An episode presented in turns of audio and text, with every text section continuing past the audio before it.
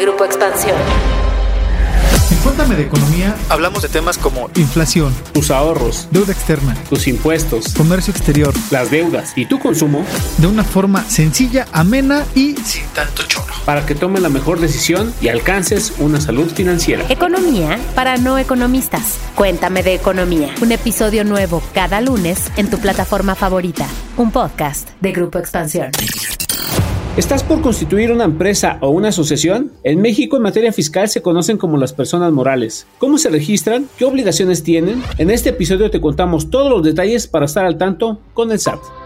Hola, escuchas ¿cómo están? Yo soy Dainzu Patiño, reportera de economía. Bienvenidos a un capítulo más de Cuéntame de Economía, que no es más que la continuidad del episodio pasado en el que hablamos de las personas físicas y les dimos todos los detalles, pues ahora les vamos a dar todos los detalles de las personas morales. Y para hablar de ello, me acompaña Alex Bazán, el editor de la Mesa de Economía. Hola Dainzu, hola escuchas ¿cómo están? Espero que la estén pasando muy bien y exactamente como dices Jiménez, lo prometido es deuda y aquí estamos dándole continuidad a este súper tema que tiene que ver con los impuestos y ahora tiene que ver con las personas morales. ¿Con quién estamos? A ver, dinos. Nos acompañan Adrián Bueno, quien es socio director de legal de Baker Tilly, y Eduardo Marroquín, quien es socio director de impuestos de Baker Tilly, quienes nos dieron todos los detalles de las personas físicas en el episodio pasado. Hola Adrián, hola Lalo, ¿cómo están? ¿Qué tal, estimados podescuchas? Mi nombre es Adrián Bueno y pues nuevamente agradecer la invitación y encantado de estar aquí para platicar ahora de las personas morales. A todos tus podescuchas, muchas gracias por escuchar este podcast. Empecemos por lo más básico. Go. ¿Quiénes son las personas morales? ¿Cuánto pagan de impuestos? ¿Cómo se dan de alta las personas morales? Por favor, ilústrenos. Muy buena pregunta, Dainzu. Efectivamente, cuando hablamos de personas morales, pues tenemos que identificarlas como un ente incorpóreo, es decir, no tiene presencia física. Normalmente lo identificamos justo como un conjunto de individuos que crean esta institución para poder eh, tener una entidad independiente de las obligaciones y los derechos que tiene cada uno de ellos. Sin embargo, también incluso esta regla general es importante considerar que tiene sus supuestos de excepción, toda vez que ya en México también tenemos personas morales o sociedades unimembres o unipersonas, es decir, que solo son de una sola persona. Específicamente, estamos hablando de las sociedades de acción simplificada. Eh, sin embargo, bueno, pues para tenerlo en este concepto general, pues son esas entidades o figuras jurídicas distintas a las personas físicas. Cuando mencionabas eh, la pregunta de qué impuestos son los que pagan las personas morales, pues bueno, tenemos en general aquí en México eh, la distinción en dos tipos de impuestos eh, a, grandes rasgos, los impuestos que pagan en relación a los ingresos que generan estas personas morales, nos estamos refiriendo ahí al impuesto sobre la renta y también, pues en su caso, dependiendo del tipo de actividad que realizan, impuestos indirectos como pudiera ser el ejemplo más sencillo, el impuesto al valor agregado cuando prestan eh, servicios independientes, cuando otorgan uso goce temporal de bienes, hacen eh, importaciones o también cuando realizan enajenaciones de bienes. En términos muy generales, pues bueno, esos son los impuestos que pagan, ¿no? ¿A qué tasas pagan los impuestos? Pues bueno, eh, también toda la, vamos a partir de reglas generales, aunque ya iremos viendo la complejidad dependiendo del tipo de actividad, del tipo de régimen y demás, pero como regla general, hablando del impuesto sobre la renta, pagan eh, sobre una tasa del 30%. Que es una tasa de 30% que estaría dirigida a, directamente a los ingresos o a las ganancias que reportan estas personas morales, ya sea empresas, sociedades. Y es también una excelente pregunta. Realmente la forma en la cual se determina ya el impuesto a cargo, hablando de impuestos sobre la renta, es eh, sobre las utilidades, es decir, quitándole a los ingresos que se obtienen y que la ley considera como ingresos acumulables, se permite hacer ciertas deducciones que eh, variarán también dependiendo del tipo de régimen, pero en principio, pues restando esas deducciones, se obtiene la base que sería eh, pues propiamente la utilidad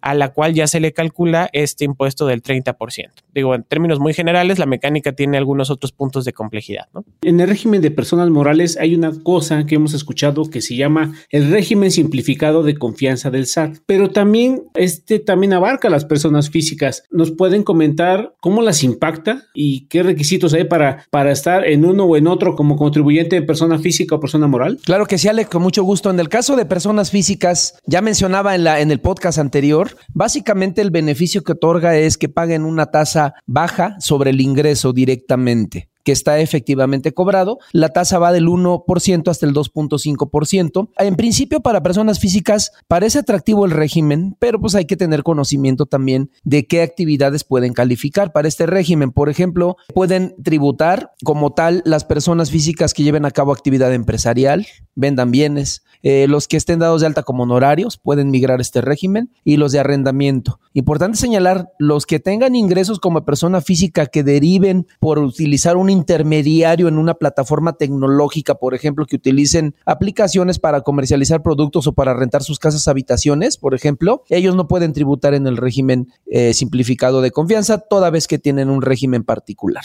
Es esa manera general. La recomendación no es váyanse al régimen simplificado de confianza en automático, ¿Por qué razón? Porque tenemos que hacer cálculos para ver si es conveniente irse a ese régimen y al final de cuentas determinar si eh, voy, a, voy a pagar un impuesto menor en ese sentido. Entonces no se puede tomar la decisión a la ligera en el caso de personas físicas, Alex. Y entonces este régimen simplificado, ¿cómo afecta, cómo impacta a las personas que están dadas de alta como persona moral? Con gusto, Alex. Fíjate que las personas morales a partir del primero de enero de este año deben tributar en el régimen simplificado de confianza siempre y cuando cumplan con no tener ingresos superiores a 35 millones de pesos en el año 2021 y que estén constituidas por personas físicas. Si no rebasaron de esos ingresos efectivamente cobrados en 2021, deben acceder al régimen simplificado de confianza. Es decir, no es una opción a diferencia de las personas físicas. Aquí las personas morales sí tienen que tributar en este régimen, pero también hay restricciones para que puedan estar en el régimen. Alex, quiero ser muy sencillo con lo que voy a explicar. Eh, por ejemplo, una persona moral que tiene socios o accionistas personas físicas, pero que a su vez esos socios son socios de otras personas morales, tampoco podrían tributar en el régimen simplificado de confianza. Si realizan una actividad en fideicomiso o una asociación en participación, no pueden entrar, ni tampoco sistema financiero, ni personas morales con fines no lucrativos, ni las personas eh, o sociedades cooperativas de producción pueden acceder a este régimen. Ahora bien, ya que determinamos quiénes pueden acceder a este régimen y estando y tributando como tal en el régimen simplificado de confianza, lo que establece la disposición es una mecánica de cómo van a pagar el impuesto. Y de manera muy sencilla es las personas morales que están en este régimen van a pagar el impuesto, Alex, en función a lo que vayan cobrando efectivamente, a diferencia de que una misma persona moral que tributó en el año pasado en el régimen de personas morales, eh, declaraba sus ingresos en el momento en que emitía la factura, con independencia de que a lo mejor cobraba en dos meses o en cinco o hasta en un año, ya tendría que declarar el ingreso por el simple hecho de emitir la factura. Aquí en este régimen simplificado de confianza va a calcular el impuesto hasta que cobre esa factura antes no va a registrar ningún ingreso. Los gastos o erogaciones las va a poder deducir hasta que estén efectivamente pagadas. Esa es la diferencia, se va a un régimen de flujo de efectivo. Va a pagar también sobre una utilidad de lo que resulte del ingreso menos la deducción, una tasa del 30% y sobre eso va a pagar el impuesto correspondiente conforme va día con día aconteciendo su realidad en flujo de efectivo. Es decir, ya no va a aplicar una utilidad estimada, un coeficiente que se utiliza para las personas morales que no están en este régimen, sino que ya van tributando sobre su realidad. Y en el caso del cálculo de la PTU, que le tienen que distribuir a los trabajadores que tenga esta persona moral, el cálculo es exactamente igual que eh, otra persona, las personas morales que están actualmente en el régimen general. Un punto específico en las deducciones, nada más si me permites, Alex, en las deducciones hay una lista que la misma ley establece que pueden tomar las personas morales. No podemos tomar la misma lista de las deducciones que aplica para las personas morales del régimen general. Entonces, sí es necesario que enfoquemos a revisar cuáles son las deducciones que pueden hacer este tipo de contribuyentes, personas morales que tributan en el régimen simplificado de confianza. Y finalmente, Alex, dentro de las deducciones, Alex, también pueden deducir inversiones. ¿Qué son las inversiones? Los activos que forman parte de un proceso productivo, mobiliario, construcciones, equipo de oficina, equipo de cómputo. Ahí también se da un beneficio donde puedes llevar a cabo la deducción de estas inversiones cuyo valor no superen los 3 millones de pesos, los puedes deducir conforme eh, hayan sido adquiridas y no llevártelas poco a poco con una tasa de depreciación. De manera general, Alex, esos son los cambios. Entonces, este régimen simplificado está un poco más detallado, se va a cobrar o se va a calcular sobre el ingreso real que ya entró en caja, ¿no? No va a ser hacia, hacia el futuro o hacia algo que todavía no, no lo tengo yo en mi bolsillo. Es correcto. Y para que sigamos poniendo atención, los invito a escuchar este paréntesis.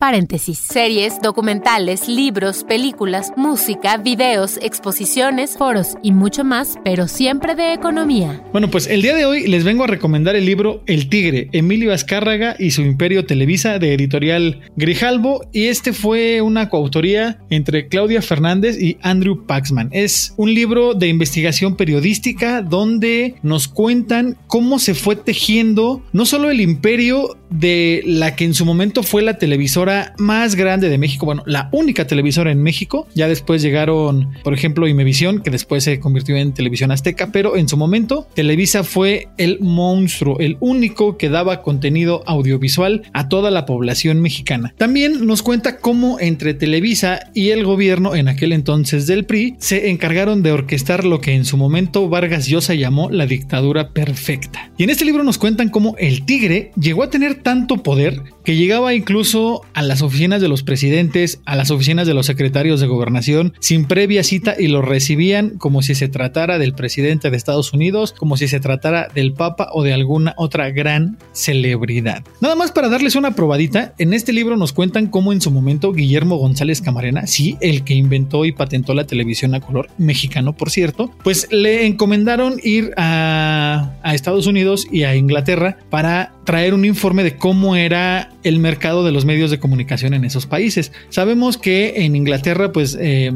tiene mucho poder o tiene cierto poder los medios estatales, la BBC por ejemplo, y en Estados Unidos hay un equilibrio un poquito más eh, marcado entre los medios privados y los medios eh, públicos. Y bueno, pues en México, por intereses tanto de Emilio Azcárraga como del partido que en aquel momento gobernaba, pues se fueron por el modelo comercial. De ahí que la televisión al día de hoy pues no ha cambiado mucho y por eso hay demasiadas, demasiadas quejas. Afortunadamente para las nuevas generaciones pues ya tienen televisión de paga, ya también tienen servicio vía streaming, así que no les tocó sufrir lo que a nuestros papás o a nuestros abuelos cuando solamente era Televisa y no había otra opción. Ya lo saben, El Tigre, Emilio Azcárraga y su Imperio Televisa de Editorial Grijalvo, este libro salió a la venta por primera vez en el año 2000 y bueno, pues nos va a ayudar a entender un poco del pasado y también del presente de la televisión mexicana.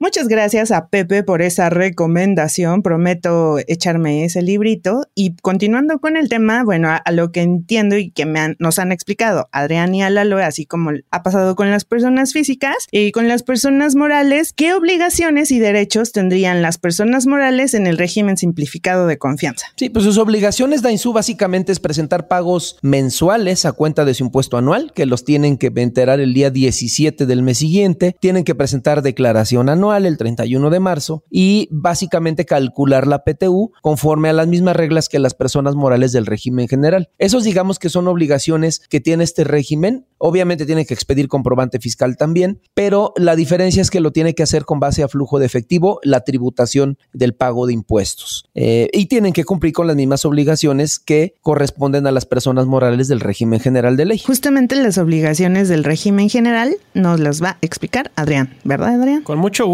y mira, pues realmente, eh, digamos, de lo general a lo particular, ¿no? Porque tenemos que partir de la premisa que, bueno, pues cualquier tipo de persona moral tiene la obligación, primero que nada, de inscribirse también ante el RFC, tiene que solicitar también su certificado, eh, su firma electrónica, expedir los comprobantes fiscales digitales por Internet, llevar contabilidad electrónica y, ya donde se empieza a complicar, obviamente, pues es dependiendo el tipo o el régimen particular que tenga cada una de estas personas morales, ¿no? Sin embargo, también en términos generales tienen que eh, pues eh, presentar pagos provisionales y el pago definitivo al, cierre del ejercicio. Estos pagos provisionales, recordar que son justamente eh, calculados a cuenta del impuesto a cargo y en muchas ocasiones, y quizás es un punto de las diferencias en el régimen simplificado, el derivado de estos pagos provisionales pues te da normalmente saldos a favor toda vez que lo haces con un cálculo pues estimado de cuál va a ser tu utilidad al final del ejercicio, ¿no? Una de las obligaciones importantes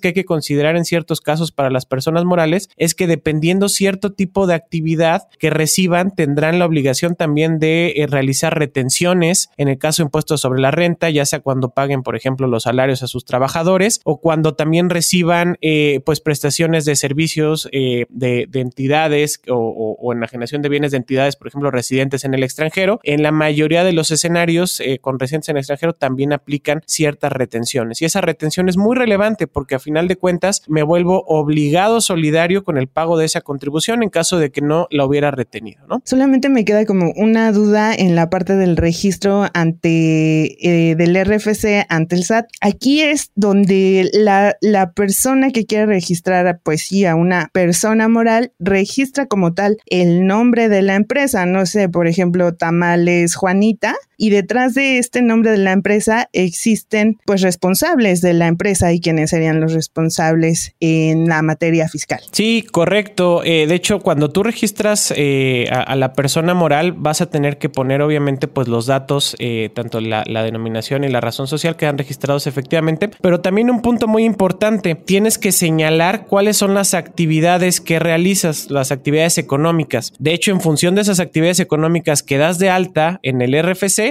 dependerán las obligaciones específicas que vas a contraer, ¿no? Y, de hecho lo traigo a colación porque es un punto interesante a tomar en consideración. En esta reforma fiscal para el ejercicio 2022 se estableció una nueva facultad para que las autoridades fiscales de forma oficiosa, es decir, sin que haya un trámite por parte de algún contribuyente, si identifica que los conceptos que tú estás emitiendo dentro de los FDIs, es decir, la descripción del servicio que ampara ese FDI, es distinto distinta o, tiene alguna eh, pues contraposición con las actividades económicas que tú tienes registradas ante el RFC, te podrá modificar esas actividades y ampliar el catálogo o modificarlas, lo cual podría llevarte también desde luego a eh, la modificación o eh, que tengas un que te amplíen las obligaciones que tengas dada alta ante el RFC. Y otro punto a considerar ahorita que comentabas el tema de pues la persona física o los accionistas que están detrás de la persona moral, pues también cada cada vez hay más obligaciones en este caso particular, ¿no? En un ejemplo sencillo es que estás obligado a presentar un aviso justamente dentro de las obligaciones del RFC eh, cada que haya una modificación en la tenencia accionaria de los socios o accionistas, ¿no? Entonces, eh, también hay que llevar un control muy, eh, pues, al día de la parte corporativa y societaria con todas estas obligaciones de carácter fiscal, ¿no? Va muy relacionado. Por ejemplo, ¿qué sanciones tienen las personas morales por no cumplir con estas obligaciones? ¿Cuáles son las más comunes? Hay un sinfín de, sanciones eh, que están descritas en el Código Fiscal de la Federación. Eh, listarlas todas, Dainzú, la verdad me tardaría dos podcasts más, vamos a necesitar sin lugar a dudas. Pero mira, hay, por ejemplo, no emitiste una factura, te pueden eh, emitir una sanción económica o incluso en caso de reincidencia, es decir, que continúes no emitiéndola, te pueden clausurar el establecimiento. Por no presentar una declaración anual hay multa económica, por no presentar una informativa o sea, hay una sanción para cualquier supuesto en el caso de una omisión de una del cumplimiento de una obligación. Entonces es un listado muy largo, pero la consecuencia grave puede ser que te clausuren el establecimiento, por ejemplo, ¿no? Que te cancelen tu sello digital, ¿no? Que es el que sirve para emitir tus comprobantes fiscales digitales, ¿no? Que también se ha hablado mucho de ese tema. Te pueden cancelar el sello digital, el certificado de sello digital que utilizas para facturar por el hecho de incurrir en incumplimiento de obligaciones o incluso por tener dentro de la estructura de la empresa a un socio accionista, por ejemplo, que esté tipificado en la lista negra del SAT, por ejemplo. Eh, eso te puede traer como consecuencia que te cancelen el certificado de sello digital. Afortunadamente, ya que estás tocando ese tema, hubo una reforma para este año. hasta 2021 había un procedimiento para restringir definitivamente el certificado de sello digital. A partir de este año se incorpora un procedimiento que ya estaba eh, realmente eh, en operación como tal en 2021, que se llama la cancelación del certificado pero de manera restringida. Esto quiere decir, la autoridad te dice, oye, ya detecté que te ubicas en algún incumplimiento, de manera temporal te voy a cancelar el registro. Simplemente ven y aclárame y es como una advertencia, ¿sale? Te lo cancelan o te lo suspenden temporalmente. Solamente es como que avisándote, ¿sale? Entonces tienes que dar inmediatamente solución a la duda que tenga la autoridad fiscal a través de un procedimiento que tienes que tocar base con la autoridad, dar la explicación correspondiente, con la ventaja, a diferencia del año pasado, que no te van a cancelar de manera definitiva ese certificado. Esa es la gran ventaja y ya no te paran la operación. Esa es la diferencia entre un procedimiento y otro. Que esto es reforma para este año, Daiso. Eh, Lalo, Adrián, ahorita que están hablando sobre estas eh, medidas que toma el SAT, pues antes te va a avisar, ¿no? De que ahí te va el agua, ahí te va el agua y tienes que, pues, prepararte, ¿no? Cómo justificar lo que, la explicación que te pide el SAT. Y aquí quiero deducir o deduzco que uno de ellos es el buzón tributario. Pero, ¿qué? ¿Hay alguna otra forma en que te avise? Claro que sí, mira, el, el buzón tributario, Alex, es básicamente el canal de comunicación que hay entre el contribuyente y la autoridad. Y lo encuentras en el portal de internet de SAT. Ahí vas a encontrar el buzón tributario, accedes a él con tu VRFC y tu contraseña. Para descargar algunos documentos o, dar, o, poder presentar es- escritos y demás, debes contar con firma electrónica avanzada, pero puedes acceder con la contraseña nada más. Eh, recomendable tenerla fiel sin duda alguna para que puedas entrar a todo y no tengas ningún candado en el portal. Eso es básicamente el buzón en palabras sencillas. Puede notificar de otra manera a la autoridad. Lo habitual es que sea por el buzón, pero hay otros mecanismos que me gustaría, si me permites, que mi socio experto en legal lo explicara. ¿Qué otros modelos hay, otras formas que usa la autoridad para notificar? Sí, por favor, para estar atentos. Sí, la verdad es que como bien dice Lalo, pues hay distintas formas, ¿no? O sea, puede ser incluso una notificación por listas, por edictos y la tradicional que es de forma personal. Sin embargo, bueno, pues ya desde hace muchos años justamente pues todo la parte tecnológica, incluso que el SAT ha invertido y demás, eh, va en el sentido de que la información se genere de forma electrónica y obviamente la forma de notificarse pues no es la excepción. Incluso pues cada año hemos visto y el 2022 no es la excepción tampoco, modificaciones que robustecen cada vez más la obligatoriedad de tener actualizado el buzón tributario, ¿no? A veces pues nos espantamos cuando vemos un mensaje de buzón y no queremos ni leerlo y por lo mismo tampoco actualizamos nuestros datos que tenemos eh, dados de alta en, este buzón. Y la verdad es que es un tema muy relevante porque va a ser la forma principal de comunicación con la autoridad, tanto para nosotros presentar cualquier tipo de trámite como también para poder conocer justamente pues cualquier tipo de notificación, que no todo, pues siempre que pensamos en una notificación pensamos inmediatamente en alguna revisión o en algún tipo de, auditoría que va a hacer la autoridad. Sin embargo, es muy importante tener estos buzones eh, actualizados o este buzón tributario actualizado porque pues eh, la mayoría de los, de los temas relevantes se van a notificar de esta forma, ¿no? Entonces, una recomendación que yo sí quisiera dejar aquí eh, muy clara es que es muy importante tenerlo actualizado y es muy importante revisarlo de forma periódica, ya que de lo contrario, pues el hecho de no abrirlo no va a generar que lo que me hayan notificado surte efectos legales, ¿no? Y el, el peor error que podemos hacer es desconocer y dejar pasar los tiempos para poder aclarar cualquier situación ante la autoridad. Y aquí en Cuéntame de Economía ya vamos a hacer el Cuéntame de Economía Fiscal. Y como parte de este tema eterno están los cambios que entraron en 2022 para el CFDI. Y pues para las personas morales, ¿cómo les va a afectar en la materia de pues los plazos para la cancelación? Lalo, a ver, cuéntanos qué es ahí el máster en este tema. El CFDI, que es tema, tuvo su auge en 2003, luego 2008, 2014, y como que ya nos acostumbramos a utilizar la factura electrónica aprovechando la tecnología y hoy nos cambian las reglas del juego. ¿Qué hicieron para este año? Eh, hay varios cambios. Primero, antes de contestarte lo de cancelación, rápido una repasada, permíteme. Cambia la versión del CFDI, versión 3.3, que estaba vigente hasta el año pasado, entra en vigor la versión 4.0. Esa versión, aunque ya es obligatoria Dainzú el primero de enero de este año, se publicó por ahí una especie de, no le quiero llamar prórroga, pero la autoridad permite que durante enero y hasta el 30 de abril de este año, tú puedas emitir la factura electrónica en la versión 3.3, que es la versión anterior,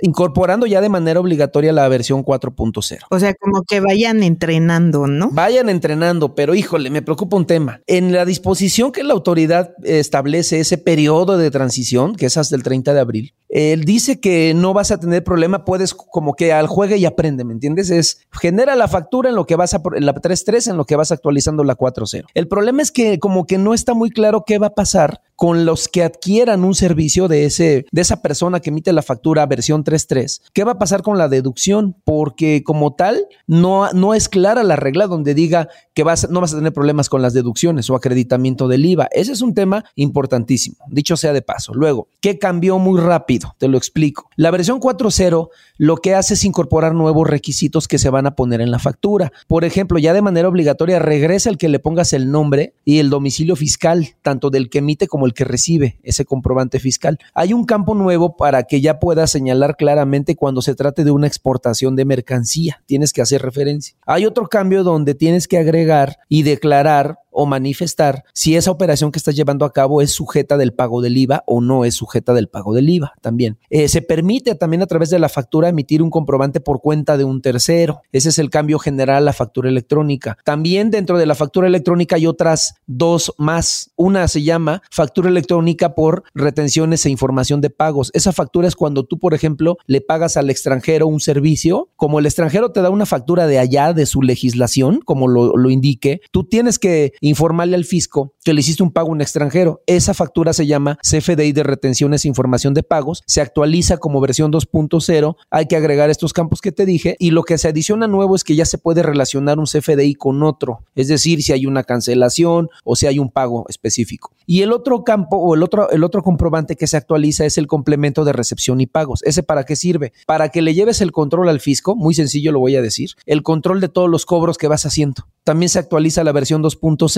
y lleva un control de, quieres saber qué es lo que estás cobrando eh, en específico. Hasta el año pasado, el control que veía la autoridad en esa factura, Dainzu, era nada más el cobro. Me explico. Si tú vendiste 10 mil pesos y cobraste 3 mil, tú nada más le decías, cobré 3 mil de 10 mil, pero no separabas el IVA. Hoy lo tienes que separar ese IVA en esta nueva versión 4.0 del comprobante fiscal que se le va a adherir un comprobante para recepción y pagos. En resumen, esos son los cambios. Ahora sí te voy a contestar. Perdón que me mi rollo mareador de Insu, pero ahora sí te contesto la cancelación. A partir de 2022, eh, tienes que señalar cuál es el motivo de la cancelación del comprobante fiscal. Tienes que decirle a la autoridad por qué la estás cancelando la factura. Y hay cuatro opciones que tienes que señalar actualmente. Una es, es un comprobante que se emitió con errores en la relación de una factura con otra. O bien, la clave 2 es un comprobante emitido con errores, pero no está relacionado con otra factura. O tres, no llevaste a cabo la operación, es decir, se echó para atrás la operación, como decimos, ¿no? La cuatro es una operación relacionada con una factura global. ¿Qué es la factura global? Cuando yo le vendo a alguien que se identifica como público en general, es decir, aquel que no me da su RFC porque no necesita la factura para deducir. Eso se llama factura público en general. Esas son las cuatro claves que actualmente requiere este comprobante fiscal que se está actualizando de manera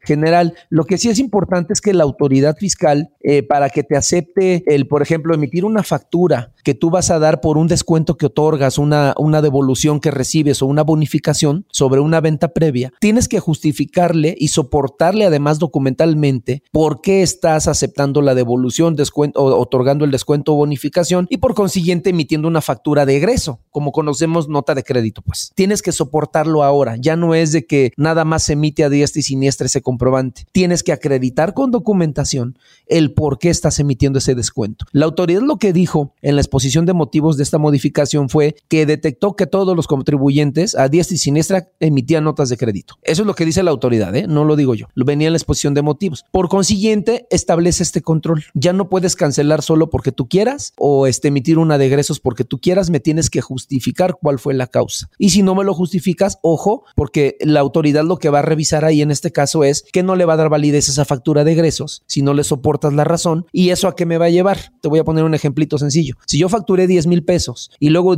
que di un descuento de 2 mil, yo al final del camino pagaré impuestos sobre 8 mil, porque esa es la base. Si la autoridad me dice, oye Eduardo, ¿qué crees? Ese comprobante de egresos por 2 mil no me soportaste, ¿por qué lo estás otorgando? Haz de cuenta que nunca existió, lo elimino y me paga sobre 10 mil. Esa es la consecuencia para ser muy claro en un ejemplo. Y por eso es tan importante llevar todo registro de todas las operaciones que hagas, así mínimas que sean, ¿verdad? Es correcto. Y la autoridad lo fiscaliza todo en la factura electrónica. En el momento en que tú le emites Dainzú, Alex, tú emites una factura, hoy en la autoridad en este momento sabe que acabas de facturar X ingreso. Lo sabe en este momento, en, en automático. Entonces sí es importante que tengamos muchas medidas de control. En Baker Tilly nosotros hemos desarrollado N cantidad de herramientas tecnológicas precisamente con carácter preventivo para evitar este tipo de diferencias. Y si las hubiere, estar atentos para poder contestar a la autoridad. Mm, ¿Cómo ves, Jimense? Así que nos tienen bien vigiladitos de nuestro fisco mexicano. El Big Brother mexicano. Yo quiero preguntarles qué cambios hay o cuáles hubo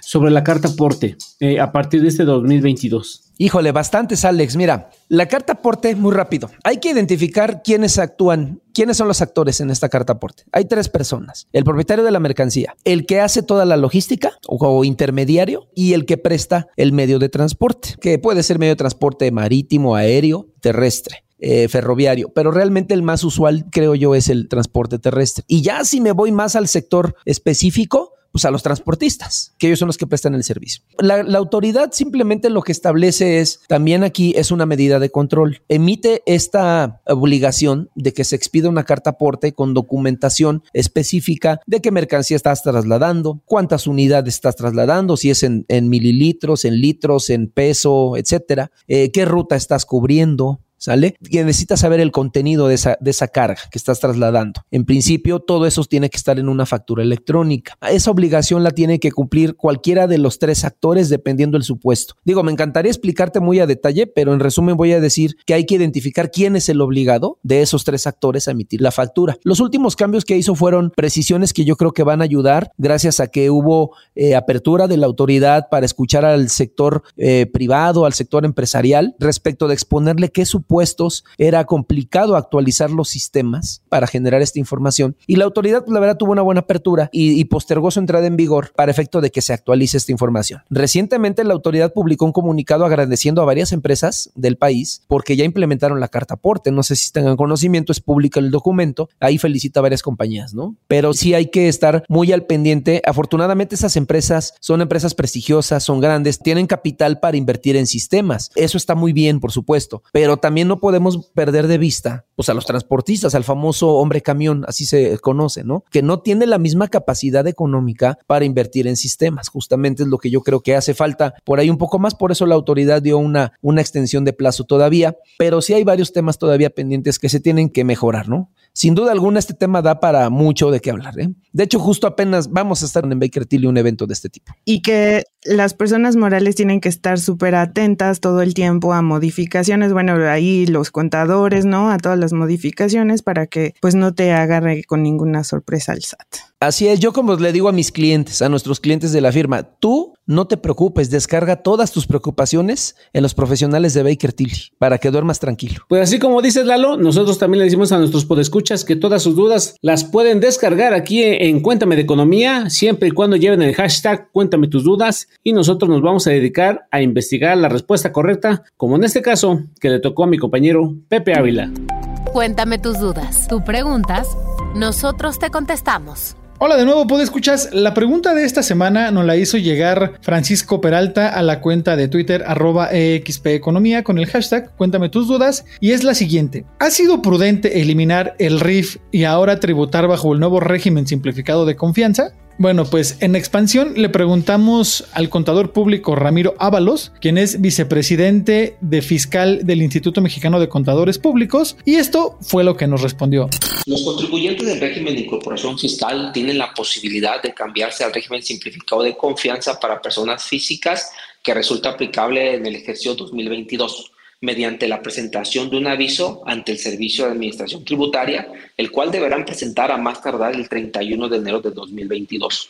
Los beneficios y obligaciones que van a encontrar en este régimen simplificado de confianza para personas físicas, ahora llamado RECICO, son muy similares a los que venían aplicando en el régimen de incorporación fiscal. Cabe señalar que el régimen tributario RIF no desaparece del todo. ¿Por qué? Porque la misma ley de impuesto sobre la renta mantiene la posibilidad de que los contribuyentes del régimen de incorporación fiscal continúen tributando eh, por ahora sí que como dice la canción por los años que les quedan en el régimen de incorporación fiscal. Es decir si un contribuyente del RIF todavía le quedaban cinco años por tributar en ese régimen entonces la misma ley de impuesto sobre la renta le permite que continúe por esos cinco años eh, del 2022 hacia adelante, aplicando todos eh, los beneficios y obligaciones que establece la,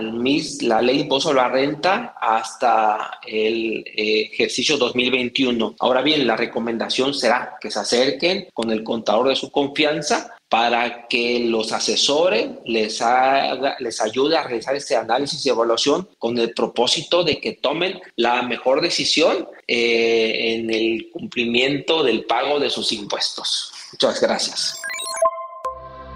Pues esperamos que les sea de mucha utilidad estos dos episodios que preparamos para ustedes, pues escuchas. Y pues para nuestros invitados no quedan más que despedirnos, algún mensaje final que tengan para todos los pagadores de impuestos y para todos aquellos que se están integrando a la actividad económica del país. Primero que nada, un doble gusto haber estado con ustedes en, estos podcasts y pues quizá un, un último mensaje sería que como habrán podido ver, son temas extensos, hasta cierto punto complejos, pero que hay que abordar y que es importante conocerlos y es importante asesorarse. Eh, una adecuada planeación y cumplimiento fiscal va a dar pues unas finanzas sanas y una posibilidad de crecer en el ambiente económico y empresarial entonces, pues lejos de rehuir, pues tenemos que buscar quienes nos ayuden y quienes puedan guiarnos en este cumplimiento tributario. Coincido con Adrián, la verdad fue muy claro y lo mismo pienso. Hay que buscar una asesoría profesional para cumplir correctamente